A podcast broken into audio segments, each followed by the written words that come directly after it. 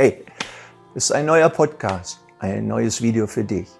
Und es geht um die Unschuld, um unsere Unschuld, um unsere Natürlichkeit, eben keine dressierte Maske zu sein, sondern lebendig, unschuldig, lebendig frei. Kleine Geschichte. Es waren einmal drei Mönche, drei, im alten China. Und sie liebten die Menschen und sie sahen oft, ah, viele sind traurig und sie haben Sorgen und so weiter und so fort. Das kannten sie alles auch, aber da sie tief in Meditation waren und gelernt hatten, sich mit ihrer Seele zu verbinden, also ihrer Göttlichkeit und ihrer innersten Mitte, wussten sie, ein Problem lösen heißt sich vom Problem lösen. Das war ihnen sonnenklar. Und so wie es halt kam, also die wirklich wichtigen Dinge sind nicht unbedingt geplant von unserem Verstand, sondern es ist die Führung.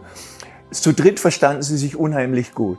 Und eines Tages, es, man weiß es heute nicht mehr warum, stellten sie sich auf einen Marktplatz in einer kleinen Stadt, schauten die Menschen an und lächelten. Und daraus wurde ein Lachen. Und am Anfang dachten die Menschen, hä, sind die übergeschnappt? Aber nach einer Weile lachten vielleicht 20 mit ihnen. Und sie lachten, und, aber nicht über jemand und auch nicht boshaft, sondern sie lachten. Und sie merkten, wenn sie lachten, wurde ihr Zwerchfell entspannt. und sie waren glücklich.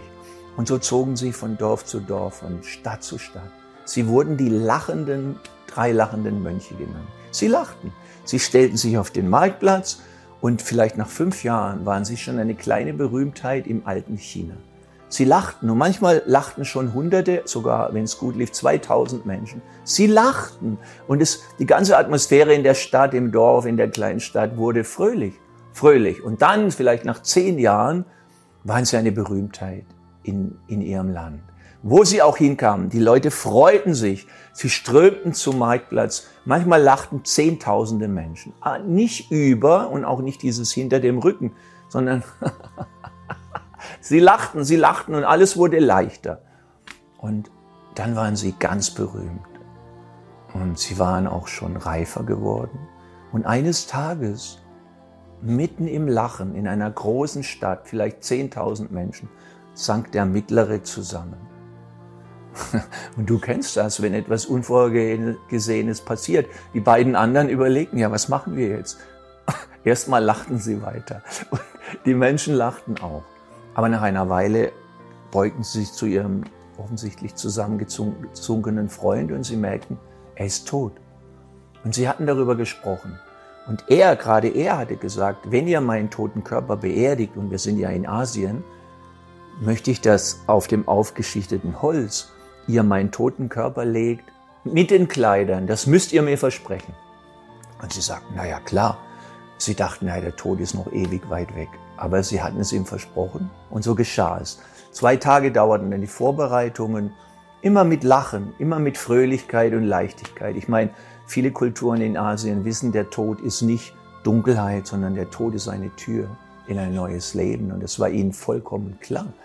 Und dann war das Holz aufgeschichtet und wirklich Zehntausende Menschen waren zusammengeströmt, um die, die drei lachenden Mönche und vor allem den mittleren noch einmal zu ehren, ihm die letzte Ehre zu erweisen, etwas Wichtiges. Sie standen da, sie hatten so ein bisschen gelacht und dann der immer links stand, der hatte jetzt die Aufgabe, das Holz anzuzünden, was er gerne machte. Und dann fing die Kleidung Feuer. Und dann, keiner hatte damit gerechnet, gab es das schönste Feuerwerk, was die Menschen jemals gesehen haben.